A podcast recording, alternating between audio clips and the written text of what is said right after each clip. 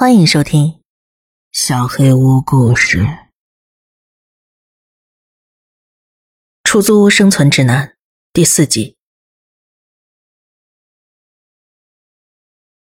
我彻底震惊了，愣愣的盯着那个东西，那个女孩。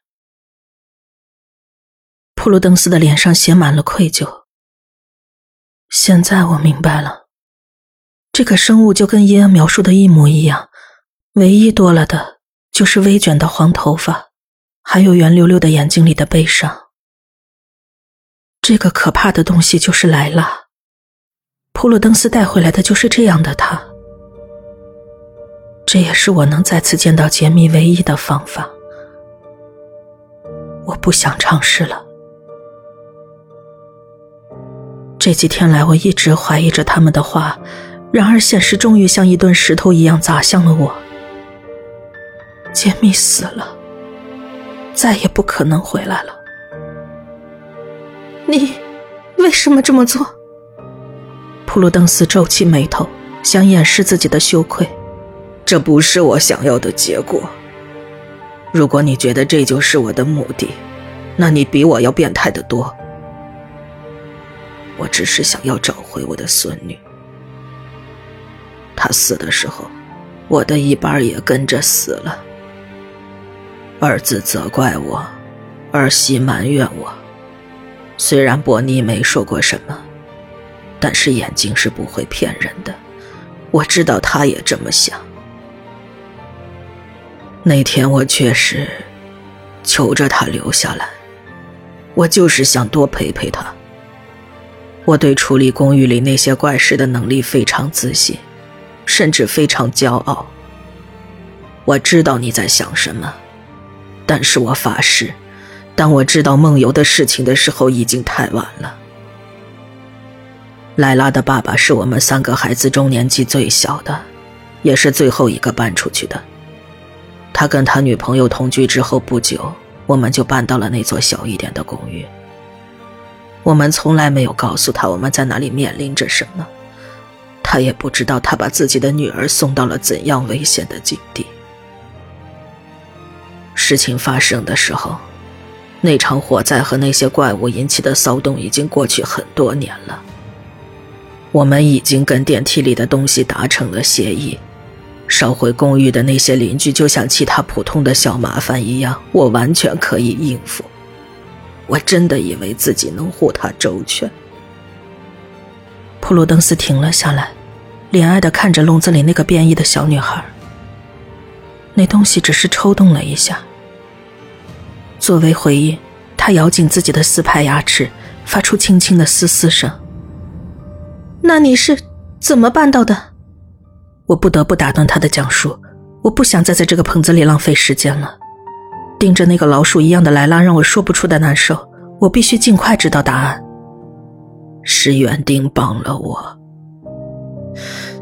园丁又他妈是谁？他每次都能给我带来新的困惑，我更不耐烦了。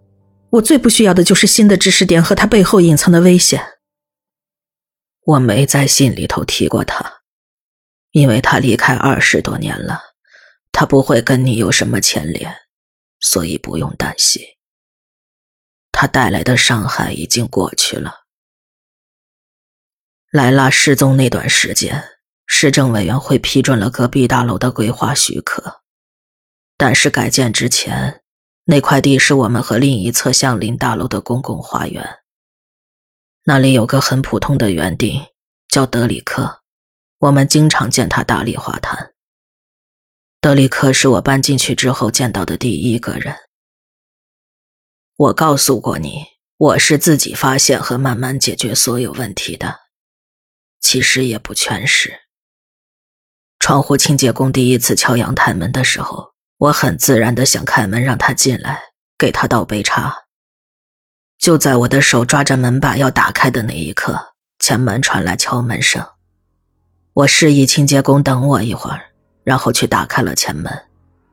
门口就站着德里克。他告诉我不要让那个人进来，否则会铸成大错。他听上去很不可理喻，所以我就跟他直说，不可理喻。吵了几句之后，我准备给清洁工倒茶招呼他进来，德里克抓住我的手朝我大喊，让我看看外头那个人。我回头一看，外头并没有人，只有一个怪物，身形高大，骨瘦如柴，瘦得让人难以置信，感觉那层灰色的皮下边只有骨头。他的眼睛深深的凹了下去，凹的不知道有多深，就像你想象一下最深最黑的山洞。他嘴边挂着口水和粘液。滴在阳台的玻璃门上，滴到了外面的地板上。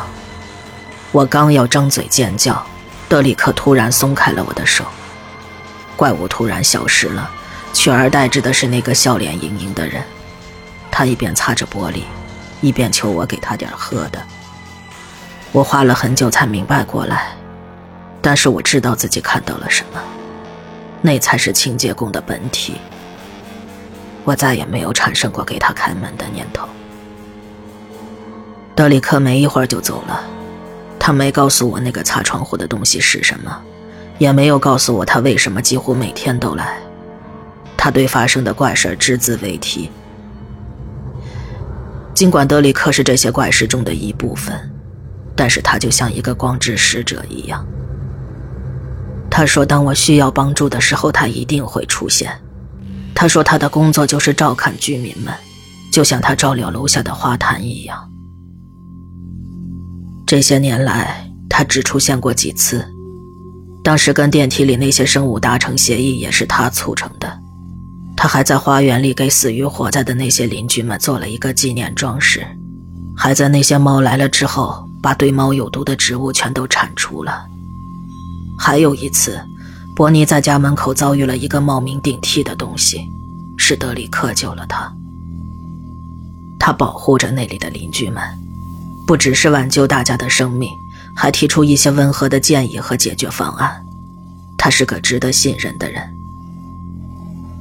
但是就在委员会批准另一栋大楼的时候，他变了。他明白自己的花园会被挖出来打地基，这里不需要园丁了。随着时间推移，他变得暴躁易怒，但当时没什么人注意到这一点，因为当时发生了我们身上那件悲剧。莱拉死的时候，我也不想活了。那天我坐在花园的长椅上默默的哭，德里克走了过来，他说他可以帮我用花园把她找回来。我当时很愤怒。我大喊：“那都是他的错，他应该立刻出现在现场制止他们。”他当时不知道做出多大的努力才跟那群生物达成了协议，他花了很多很多时间跟他们交涉。他说：“莱拉违反了协议，他只能允许他们做规定好的事情，他没有办法阻止他们。但是他想帮忙修正错误。”我明白他为什么不出面干预，但是我接受不了。我对他大发脾气。说来惭愧，我狠狠地踩烂了那个可怜人刚栽好的花坛。我当时伤透了心，也在气头上。很快我就累得瘫坐在地上，嚎啕大哭。德里克想要安慰我，但是他的心思几乎全在自己的花园上。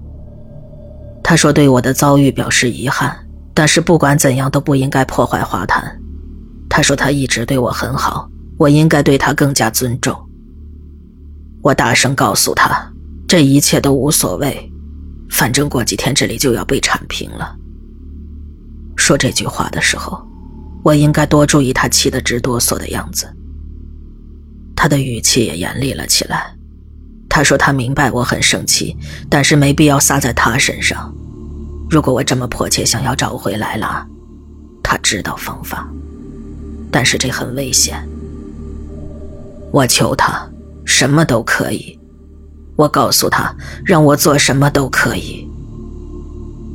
他说：其实很简单，我只要进到电梯里，给那些生物提供一些食物，当他们疯狂抢食的时候，我需要不停的念“王者归来”。他说：“没人能保证我说出第一个字之前，他们不会把我咬碎。但是，一旦我成功了，莱拉就能回来。”没错，我成功了。我照着他的话去进行仪式的时候，那里一只生物都没有。一开始，我以为这只是一场徒劳，莱拉并没有立刻回来。但是几天之后。我发现他在家里跑来跑去，他还咬掉了达蒙一只耳朵。开始我想杀死他，我不明白怪物是怎么进到家里的。但是当我拿起武器冲过去，我从他的眼睛里认出了他。我想去找德里克问个清楚，但是建筑工人已经开始施工了，花园不见了，德里克也不见了。从那之后，没人再见过他。所以，凯特，那栋楼里没什么东西是完全无害的，你必须时刻保持警惕。从那以后，我就一直这么养着他。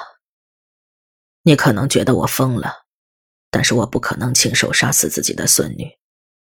我不是怪物。普鲁叹了口气。领我出了小屋，在我身后，他用一把老式挂锁锁上了他最丑陋的秘密。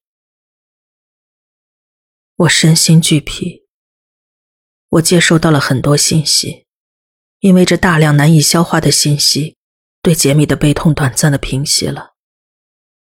我所有的希望都破灭了，尽管所有人，包括你们，都告诉我他已经不在了。但我真的打从心里希望你们全都错了。我不敢再看普鲁登斯一眼，找了个借口离开了。我失落的坐上公交车，回到了那栋曾经令我兴奋不已的大楼。到家已是午后，我没什么心情仔细考虑走楼梯还是坐电梯，但是最后还是选择了楼梯。在我做好可能要爬十一层楼的心理准备之后。我上了六层，就回到了自己的公寓。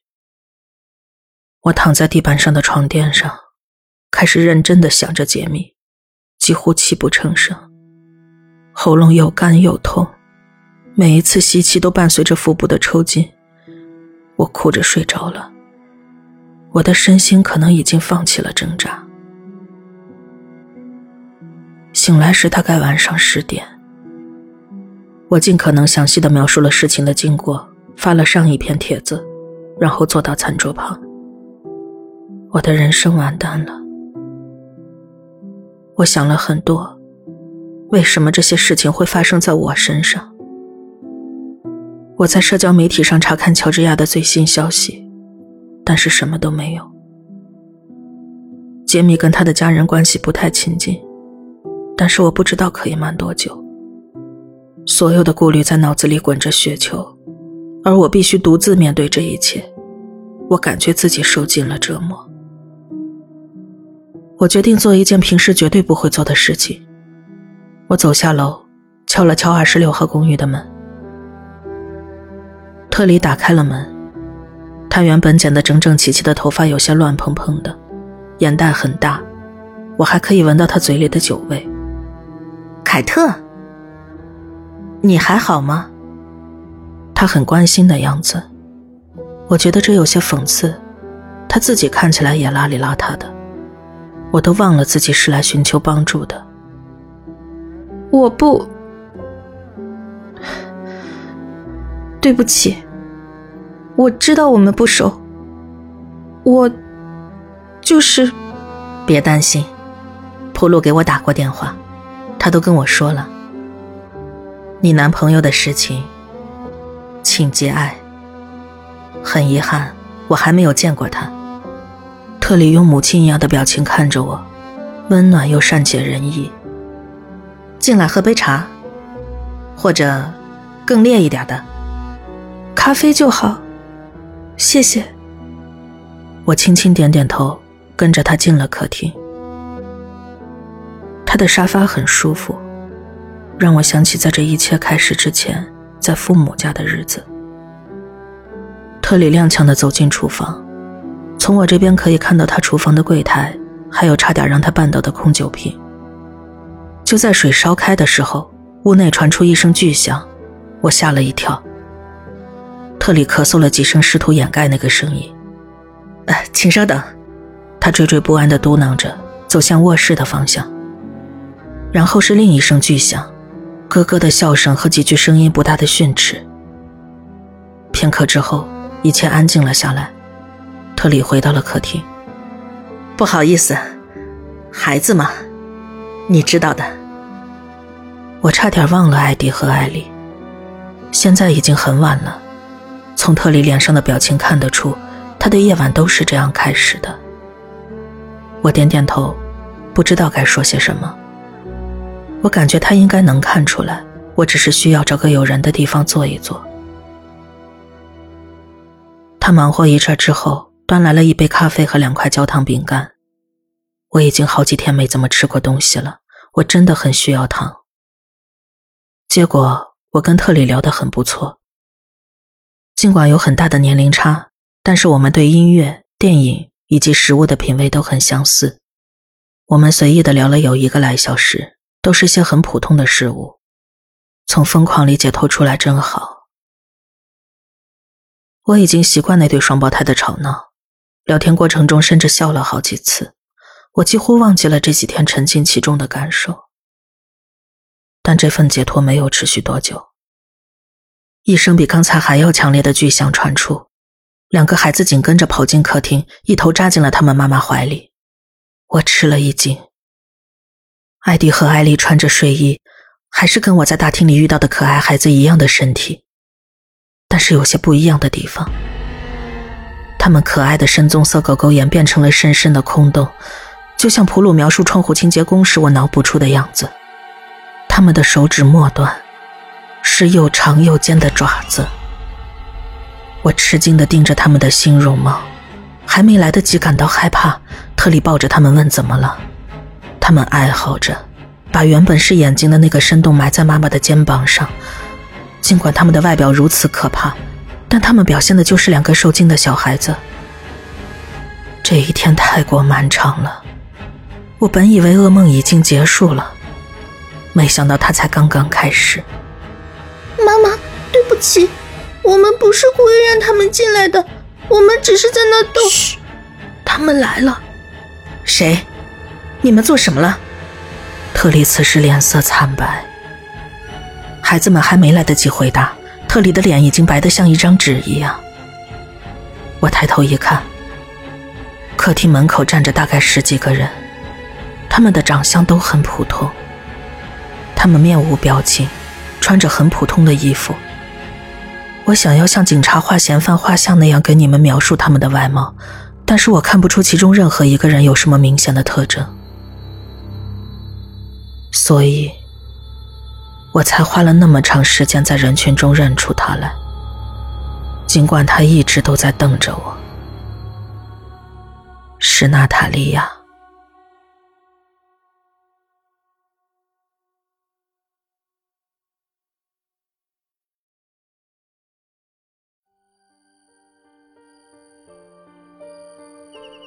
本期小黑屋故事就到这里。